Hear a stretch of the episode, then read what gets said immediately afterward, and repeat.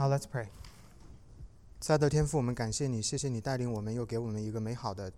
我们要一起来思想主你的话语。接着，呃，我们上一周的未完成的话题，来继续的探讨什么是价值观。求主你使用这个时间，帮助我们建立正确的基督徒的价值观，帮助我们在生活当中得力，也可以建立一个讨神喜悦的。生命的优先秩序，让我们在大事小事上都能够有正确的方向，能够蒙神你的喜悦。感谢天父垂听我们这样的祷告，祈求不配，乃是奉救主耶稣基督的名。阿门。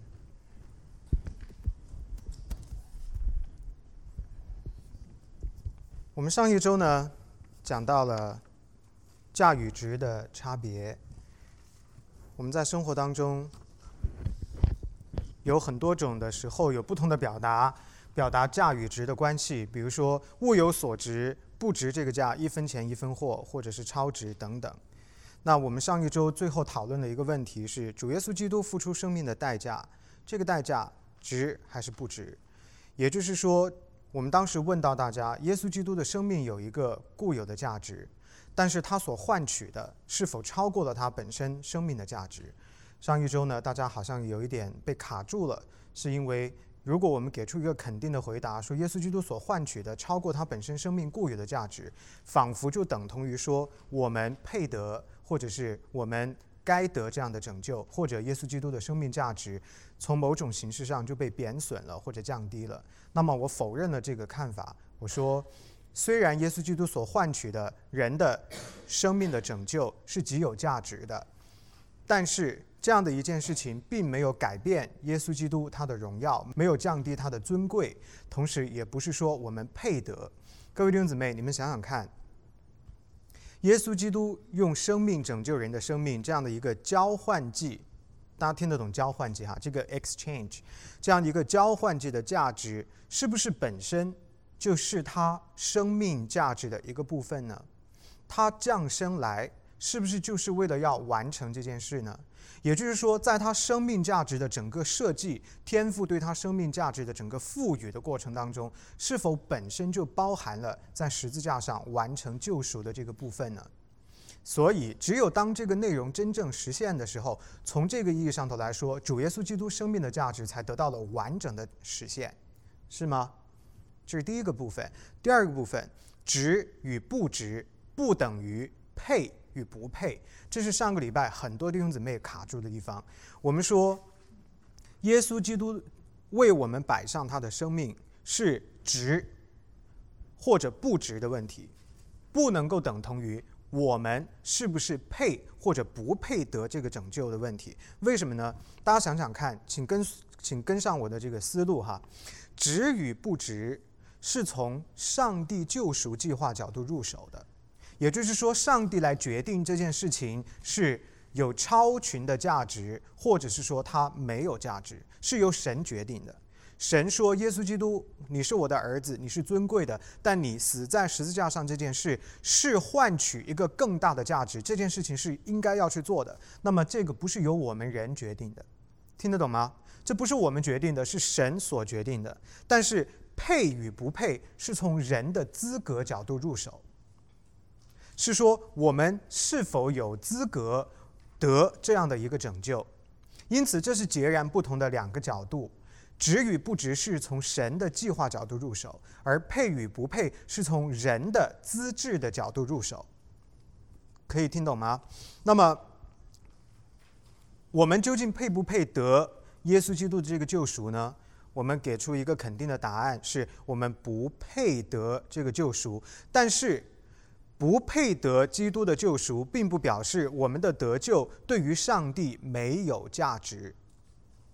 可以听懂这句话吗？我们不配，但不代表这个得救本身没有价值。得到不配得的，正是体现了救赎本身的价值是无限的，是不是这样？你得到了一个你根本都不配得的东西，是不是反倒凸显了那一个救赎的价值呢？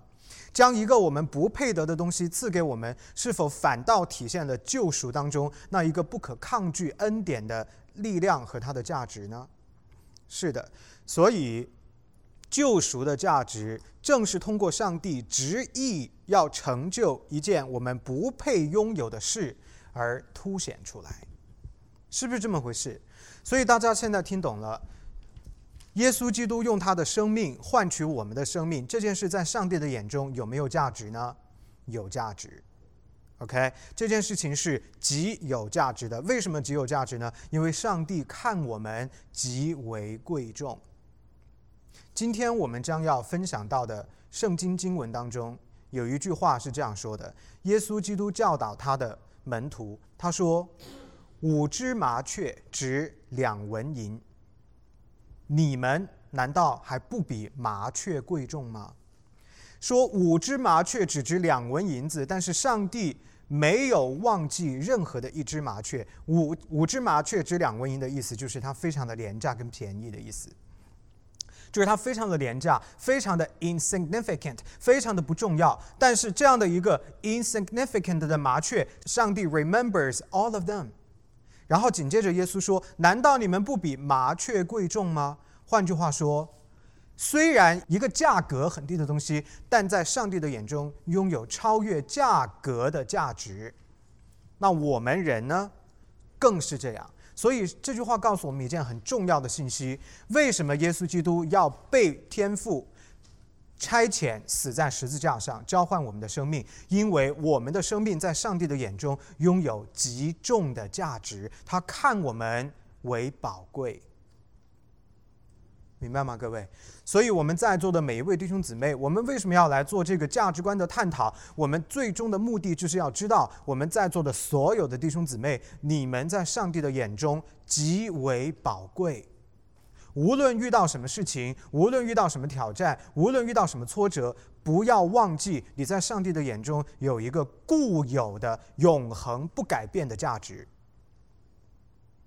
我们看到，在现实生活当中，尤其是年轻人，很多时候会放弃自己。前一段时间，在中国大陆发生了一个很引起轩然大波的这样一个社会事件：一个妈妈，她的孩子在学校打了架，然后在车里面呢就骂他。然后这个事情是发生在上海，那当时车是停在一辆高架桥上，这个孩子直接下车，冲到那个桥边，翻下去就跳下去就摔死了。那妈妈去抓他没抓到，然后捶胸顿足，非常的痛苦。所以，当然我们不是要去批评任何的人，不是说因为我们不知道细节。但是呢，如果这个孩子能够知道他在上帝的眼中固有的价值，这个价值不会因为任何人、因为任何的事情而被拿拿走，不会丢失这个价值，那么或许他就不会这么轻易的放弃自己的生命。我们每一个人，尤其是今天的年轻人，骂不得、碰不得、说不得，这是不对的。我们应该要知道，生活、生命有很多的挫折，但是上帝看我们为宝贵。这是我们为什么要做这样的一个呃基督徒价值观探讨的一个根本的诉求，要帮助大家建立一个如何透过上帝的眼光看待自己的这样的一个价值观念。好，这是我们上个礼拜。听到的这个呃，D A B C D 的 D 这一点的第四个问题，我们把它做一个梳理。好，我们接着往下看，就是讲到价值有主观跟客观之分。其实我刚刚已经带到了，什么叫主观的价值呢？因人、时、地以及其他诸多的因素而决定。同一个东西对于不同的人，在直观价值上的定夺是不同的，也就是说，当我们每一个人受自身的条件以及外部的条件影响的时候，对某一个东西在价值判断上边会有主观性的差异。大家可以理解吗？那么这个主观的差异呢，一方面呢是受外部条件的影响，另外一方面呢是受我们自身条件的影响。啊，受外部条件影响，那个不叫呃非主观。也就是说，客观条件影响了你的主观判断，所以它还是是一个主观判断的问题。那么，比如说，我想请大家来分析一下，以下这两句话当中如何体现主观的价值？就是我们很熟悉的一个叫“雪中送炭”，还有一个叫“千里送鹅毛，礼轻情意重”。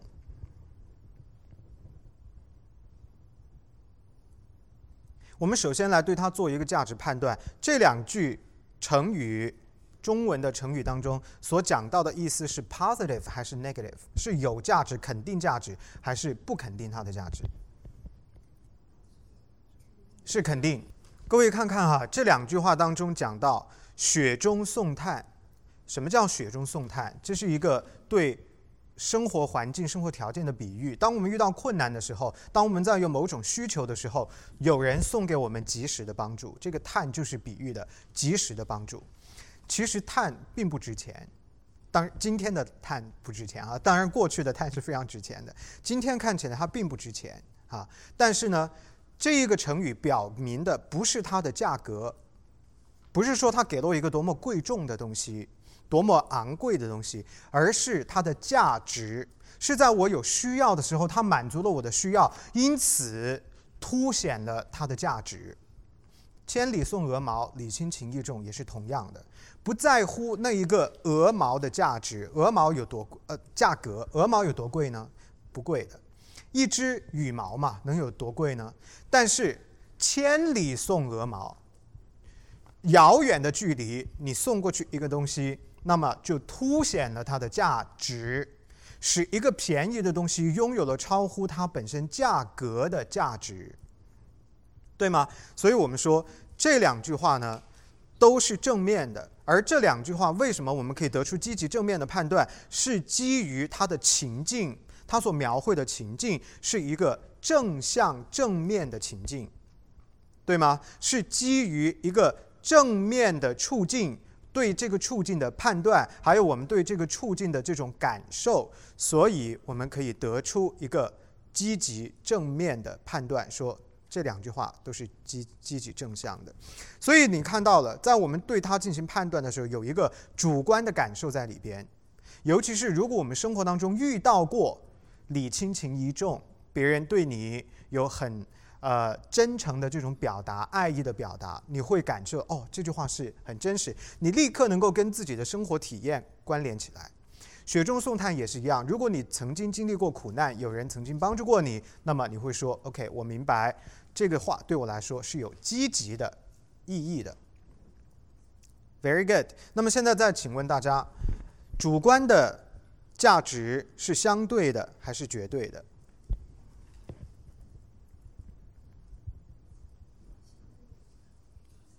相对的还是绝对的？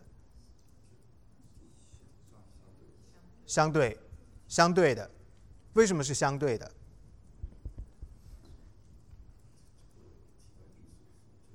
对，由其他因素决定的。因为每一个人所拥有的条件是不同的。对吗？每一个人所生活的情境遭遇是不同的，所以呢，这一些每个人个体拥有的条件的差异，就导致我们对同一个事物的判断不见得是完全相等。如果我们经历到雪中送炭是一种简单或者呃不太深刻的困困难，那么你可能对雪中送炭的体会就不如一个经历到大的挑战。关乎生命的挑战，这么样的一种情境的感受，那么样的深刻，所以我们的体会不同，所以我们在主观上边价值的判断也会有差异。明白这一点非常的重要，这等于在告诉我们在座的各位弟兄姊妹什么呢？有一些时候，你努力要去追逐的事情，你看为重要的事情，或许不能够得到另外一个人的共鸣跟支持。这个时候，你就要知道。你不应该先去埋怨他、抱怨他，而是你立刻应该反映到这是正常的，因为每一个人所具备思考的条件是不同的，所以哪怕对同一个事物做出的判断也是有相对性的差异的。你应该要理解到这种差异，要允许它存在，是这样子吧？OK，那接下来我们再来看什么是客观的价值。客观的价值的意思是固定的、恒定的、不随着任何因素而改变的价值。这个很好理解啊。那么，请在座的各位弟兄姊妹，你们能否举出一两个圣经当中所启示的拥有永恒价值的事物吗？客观的、永恒的价值。主耶稣的死，Very good。圣经，还有呢？救赎，是的。福音，very good，哇，很棒啊！还有别的吗？上帝的创造里边有没有赋予一些永恒的价值？身份的改变没有错，智慧，教会，OK。神的爱，创造大功当中呢？神的创造当中有没有赋予什么东西客观的永恒的价值？生命，exactly。上帝有没有造人？上帝按照自己的价、自己的形象样式造人，所以创造的过程就是一个价值赋予的过程，是这样子吗？是不是？所以所有的人。人的生命有没有一个客观存在的永恒价值？有没有？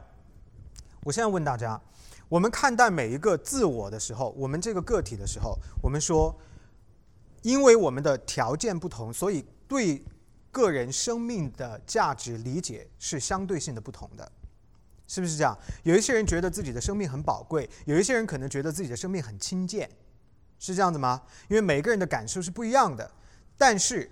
在这个主观感受之余，从圣经的角度出发，人的生命有没有一个本然的、固然的、绝不消除的、也不会泯灭的、不会改变的永恒价值？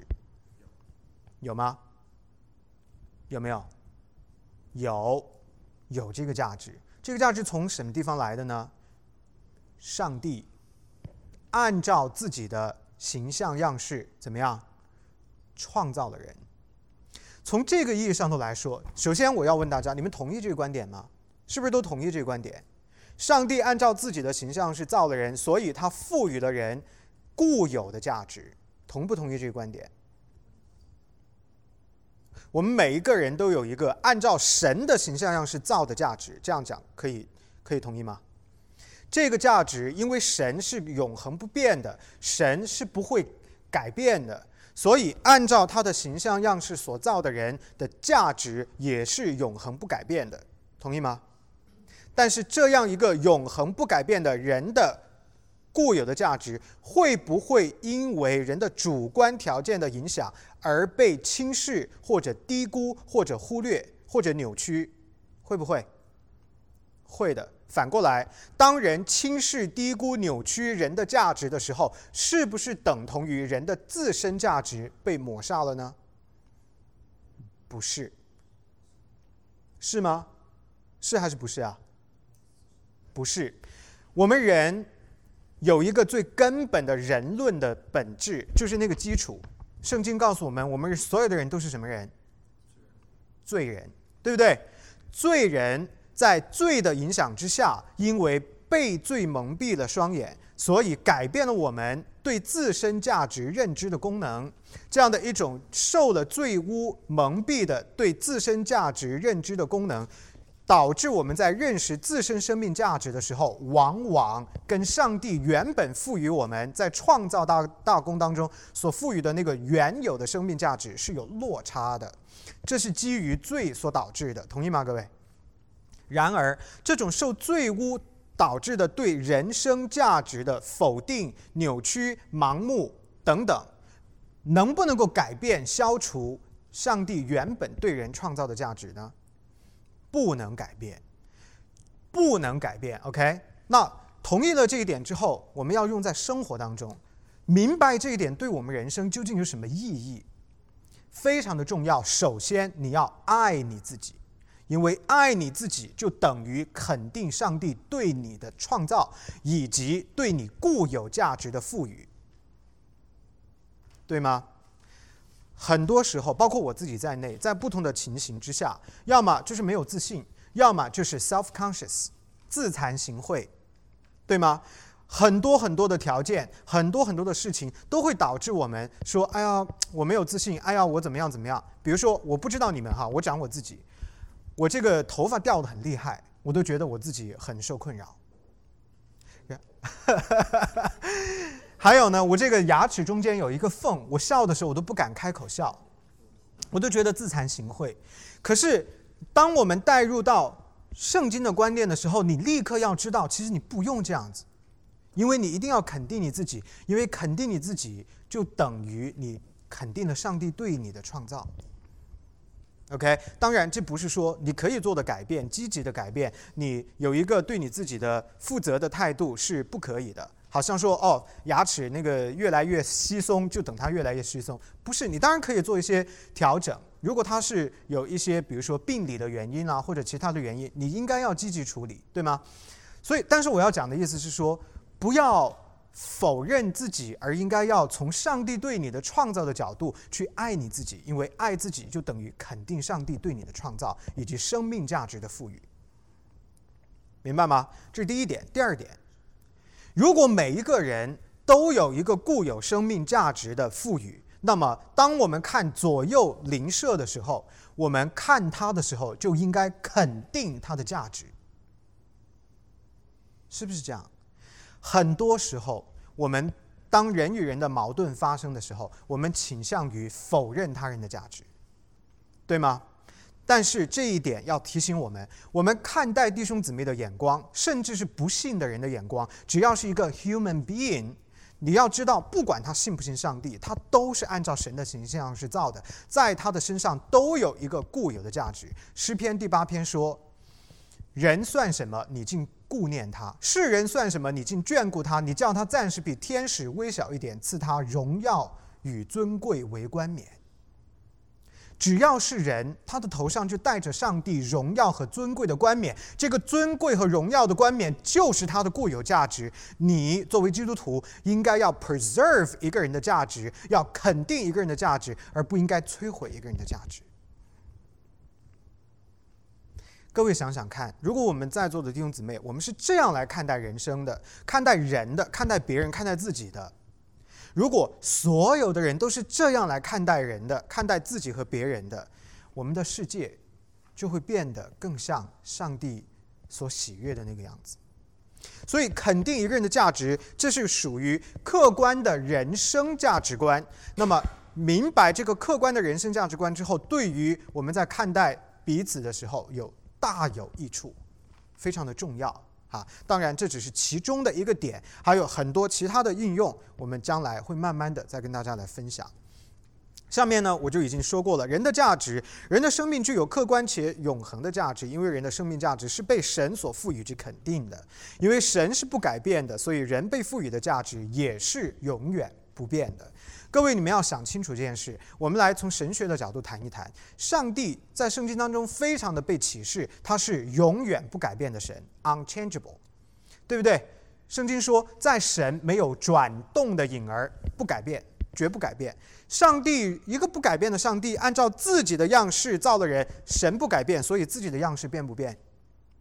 自己的样式不变。如果神说我是不改变的，但是我的样子、我的属性是要变的，那这是不是自相矛盾？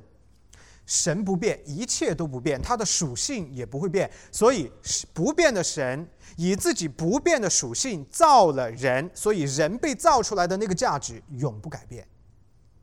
这就是我们的固有价值，非常的重要，非常的重要。OK，人的价值观。接着往下看，虽然人的生命具有永恒且绝对的价值，但因为罪的缘故，人对自身的价值往往受到错误的价值观的影响，无法正确的看待。这是我们刚刚已经讲了的。请问，听听大家的想法，生活中有哪些例子可以证明人受到了错误价错误价值观的影响，错误的轻看了自己从神而来的价值？可不可以举一两个生活中的例子？自杀，exactly。放弃自己的生命，还有吗？吸毒也算，good。还有包括圣经当中明确的讲到，我们在生活中也看到，比如说在身体的圣洁这件事上，很多的人他没有维护自身身体的圣洁，他放弃了自身圣洁身体的那种尊贵，而去做了卑劣的事情。比较呃严重一点的，比如说像 prostitution，right？然后呢，也有跟它性质相同的，比如说 pornography，right？所以各位弟兄姊妹，我希望这种类似的例子，我们时间关系没有办法一一去列举，但是我希望你们意识到一点：为什么我们的教会对这些的问题这么样的严肃，而且不会 compromise？当我们讲到某一个话题的时候，只能从那一个话题去论证为什么我们要坚持。但是你一定要明白一点：对一件事物的坚持，我们拥有的 theological ground 是非常的宽广的，不是只有一个原因，是有若干的原因。整体的启示都要求我们要去这样做。那只是我们可能还没有谈到那一点。那今天我们谈到了对身体的圣洁，我们从人的价值本身、人的尊贵的角度去说了，这又是另外一个新的角度。所以我盼望各位弟兄姊妹们一定要放宽自己的这个头脑，哈。可能有时候呢，我们没有那么没有办法说一时间把所有的点都带到，但是随着我们的教导逐渐的深入。那么我们会逐渐的看到为什么这些事情是重要的，会给到我们不同的理据和支撑。Very good。好，上一次上一周我们在开始这个课程的时候讲到了有一个绝对的标准的规范的价值观。大家还记得吗？我问了一个问题，说世上有没有一个绝对的标准的规范性的价值观存在？也就是说，有没有一个价值观是绝不改变，是人类的基石？我们得出了一个答案：是的，有的，有这样的一个价值观。那么，什么是这个价值观呢？什么是这样的一个完整的价值体系呢？是客观的标准，对所有人都有一个固有的价值呢？就是福音，OK，所以我们要进入到今天的最后一个部分。福音就是价值观的标准，福音就是我们所有在座的各位弟兄姊妹应该要追寻的、遵守的一套的价值规范。首先，我们要看到，福音是上帝的绝对价值观。各位，请回答我一个问题：听过我讲上帝属性的弟兄姊妹，请你们回答。当我们谈到上帝属性的时候，有两个英文单词或者中文单词也可以说，上帝是一个什么样的什么神？嗯嗯。还有呢？什么神？Absolute 是对的，绝对的什么神？位格神。Absolute personality。记得吗？上帝是一个绝对的位格神。位格是什么意思？就是相当于是呃同一个英文单词指的人格的意思，personal。也就是说，上帝是一个活着的神。上帝是可以有思想、有情绪、有意志，他可以做计划、做安排，他可以调整他的计划，他可以根据人的回应做出相应的反应。这个叫做人性一样的。啊，就是这个理解起来比较困难。personal 这个词呢，在用用到人的时候呢，是指的是人性人格；但是放在神的身上的时候呢，指的就是位格。那相对于 personal，它的反义呢，就是 impersonal，就是非位格。什么叫非位格呢？这把椅子是非位格的，听懂吗？啊，这件衣服是非位格的。云、阳光。雨、花草、树木，这些是非位格的。非位格的意思就是它没有思想，没有情绪，它不能做计划。但是人是有位格的，所以我们说人是一个 personal being。为什么人是 personal being？因为是一个 personal God 按照他的 personal nature 造的人。上帝是有位格的，所以被造出来的人也是有位格的。听懂了吗？还有一个被造之物是有位格的，大家能想起来是什么吗？天使。Angels are personal beings。如果天使不是有位格的，圣经当中的这些 messengers 你就看不到了，就没有了。Messengers 被上帝差遣，为了一个目的，所以这一定是有位格才能够做到的。上帝没有让一枝花来传讲他的话，没有让一株草来传讲他的话，因为这些是。Impersonal beings，听懂了吗？所以我们要理解到，上帝是一个位格神，至关重要。如果上帝不是位格神的话，我们跟神之间没有交流，不可能有 communication，不可能有交通，听懂吗？同意吗？除此之外，位格神，我们的神，光说他是位格神是不够的。OK，那我们还要加上另外一个重要的属性，就是 absolute，绝对的。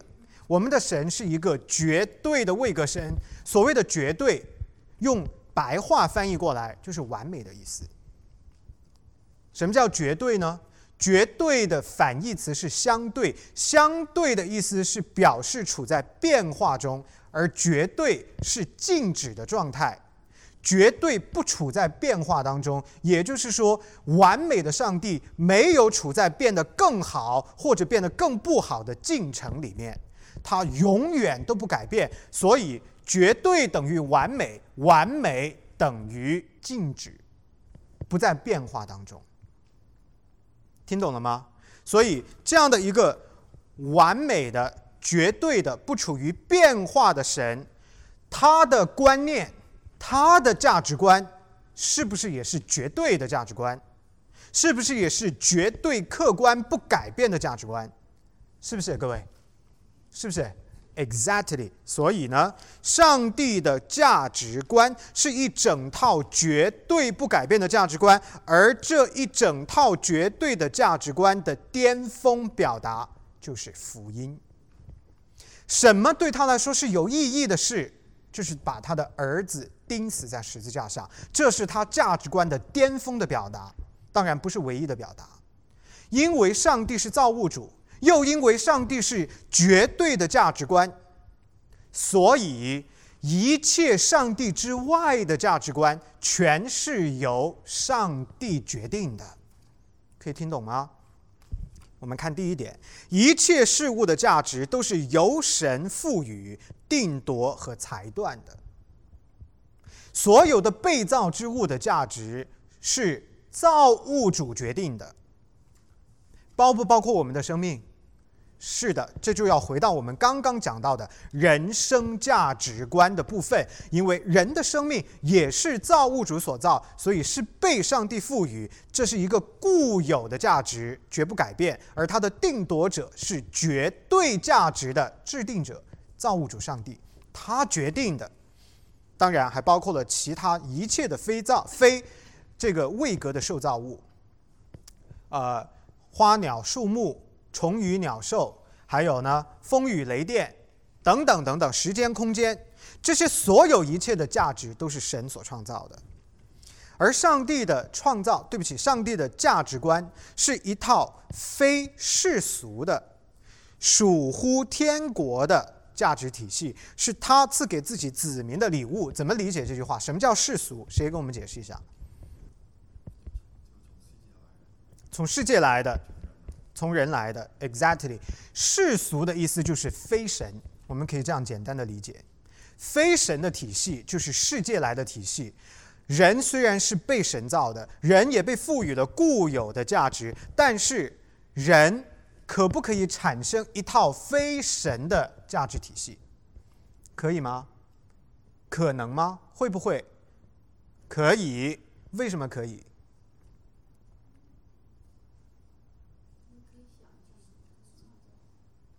可以想象，可以创造。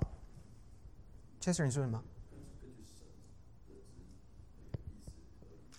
根据神的旨意可以。还有吗？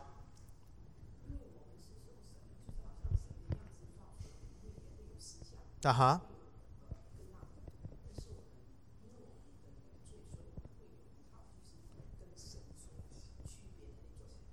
Very good。所以是最导致我们。产生了一套非神的观念，OK，我把它掰碎一点。人本身是照神的形象是造的，原本人应该产生的价值观念要符合造物主的观念，对吗？但是有一个东西进来了，这个东西就是罪。罪一进来，导致我们所产生的观念跟神有了区别，它就变成了一套非神的系统，这就是世俗的价值体系。所以是罪。导致我们产生了一套非神的价值体系，而神的价值体系并不会因为罪的关系而被消除，它的价值体系永存。但是罪恶导导致产生的这一套价值体系是没有永恒地位的。所以，当人的罪恶的价值体系在永生神的价值体系的面前加以比较的时候，我们看到我们人的这一套价值体系是相对的、暂时的、有罪的、局限的。因此，在这一套世俗价值体系当中，我们常常做的人生判断都是错误的，是不是这么回事？这样一套错误的价值体系所导致的判断，最后要不要被上帝的价值体系检验呢？要的，这不就是终极的审判吗？对吗？你今天所做的判断，将来要在上帝的面前被问过，交出账来，keep you accountable。Right，这个就是我们中文所翻译的交账，这就是两个价值体系最后有一个汇聚，有一个要被审判，而另一个要审判它。上帝的价值体系就是永恒的那一个审判者，听懂吗？Very good，在这样的一个呃概念之下呢，我们就明白，对于基督徒们在座的各位弟兄姊妹来说，我们人生价值观念调整的目标是什么呢？消除罪恶的价值体系，建立合乎上帝的价值体系，这就是价值观的重整。你一定要知道，你现在想的、你做的判断是受罪污影响的。如果你不要积极的去调整，把它转换为合乎上帝的价值体系，认同上帝觉得重要的东西，优先排列神觉得重要的东西。如果你不能做到这一点的话，你就还。停留在罪恶影响的建立的那一套价值体系里边，这种例子太多太多了啊！我们上一次举到了，礼拜天是去看棒球比赛还是来教会敬拜呢？这是一个价值判断。没有信仰的人跟有信仰的人，应当依据不同的标准做出不同的判断。这不就是两个价值体系的碰撞吗？是不是？Very good。所以上帝呢，将这一套价值体系赐给了我们，在圣经当中是给到我们。众子民的一套的恩惠的礼物，各位弟兄姊妹，为什么要说这是一套礼物呢？因为人生如果按照这一套的体系去建立的话，我们就是真正满足了上帝在原本创造人的时候的那一套价值观。说的再简单一点，按照神的价值标准去生活，才是真正的做人。真正的为人，听懂了吗？Good，好，基督徒的使命呢，就是要接受传扬，并且要以上帝的价值体系作为自己的价值观生活。所以这里多讲了一点，不光你自己要接受，你还要传播，对吧？传播这一套价值体系，就是在传什么？就是传福音嘛，是不是？传福音。那么，神差遣自己的儿子耶稣基督钉死十字架，就是这一套价值体系的巅峰体现。请问，主耶稣基督钉死十字架体现了上帝什么样绝对的价值观？怜悯还有吗？公义没有错，还有吗？啊？人的价值没有错，对你讲的是对的啊。对人生命价值的肯定，就是十字架所要体现的一个崇高目标之一。当耶稣基督他把他的生命钉死十字架的时候，有一个生命就低于了另一个生命，是什么呢？被救赎的人的生命在那一刻得到了交换。当耶稣基督用他的生命来交换我们的生命的时候，也就是告诉我们所有被救的人，你的生命价值在那一刻得到了淋漓尽致的肯定。上帝肯定你的生命价值，你是极为贵重的，极为宝贵的。这就是十字架所要体现的对人生命价值的认可。所以，各位弟兄姊妹，放在你自己的生活当中，我想请你思考一件事情。你花个三秒钟、五秒钟想一想，你有没有轻贱的看待你自己的时候？有没有在某些事情上不自信、不肯定？有没有某一些时刻你说我不行，我不行？有没有某一些时刻你说我没有价值，我不重要？等等。然后你用别的方法去寻找这种肯定，你要别人肯定你，你要这个肯定你，你要那个肯定你，但是你忘记了一点，你真正应该在乎的是上帝对你的肯定。你应该在意的是，耶稣基督为你死在十字架上这件事情肯定了你全部。如果你的眼光还在世界里边找肯定，我盼望今天的这个分享告诉你，你的价值观应该引导你在十字架上找肯定。上帝已经肯定了你，你得到了这个肯定。如果你过去不明白这件事，我盼望从今天开始，你至少可以开始思想，你的价值是如何的被神。他的儿子所认可。那么福音当中新的生命，我们来看下面 B 这个部分。耶稣基督召唤祭的目的，就是要将新的生命赐给我们，而对生命价值的理解，正是其中一项由他的死而得以更新的重要内容。这是我刚刚讲的。如果你还觉得，如果你还在想说，哦，我的生命不重要，那么请你要从十字架这件事上去思考。十字架告诉你，你的生命是极为贵重的，你应该要 confirm to the Bible，对不对？心意更新而变化，怎么更新？怎么变化？今天对你提出一个挑战，价值观上你要更新，你要变化。你在世界里边找别人的肯定，我说的可能比较难听一点哈，但是我希望你们不要误解我的意思。在世界里边找人的肯定，那个样子、那个状态，其实是很狼狈的。你们想想看，你要这个肯定你，那个肯定你，你在这个场合寻找肯定，那个场合寻找肯定，其实你很狼狈呀。你不需要这样子狼狈，因为耶稣基督已经肯定你了，你有固有价值。OK。紧接着，福音当中的新生命的标志之一，就是看这个人是否有新的合乎神的价值体系，并且以此生活。你的新生命的一个部分的内容，就包括了有没有一套新的伦理价值。所谓的新生命，不光只是说我得救了，我得救了，我得救了，你当然得救了，Nobody doubt about that，OK？但是新生命的本质之一，一个部分，这是一个 package。一个完整的包裹打开，里边有很多礼物，其中一有一个小包裹叫做什么呢？新的合乎圣经的价值观。你要改变你看待自己、看待生命、看待别人的、看待事物的这个价值优先秩序。所以你不能够说我要其中的一些，我不要另一些，不行。拯救是一整套的礼物给你，其中一项就是要重整你的价值观，这是新生命的标志之一。OK，再来，福音首先更新的就是一个人认识福音价值的能力，什么意思呢？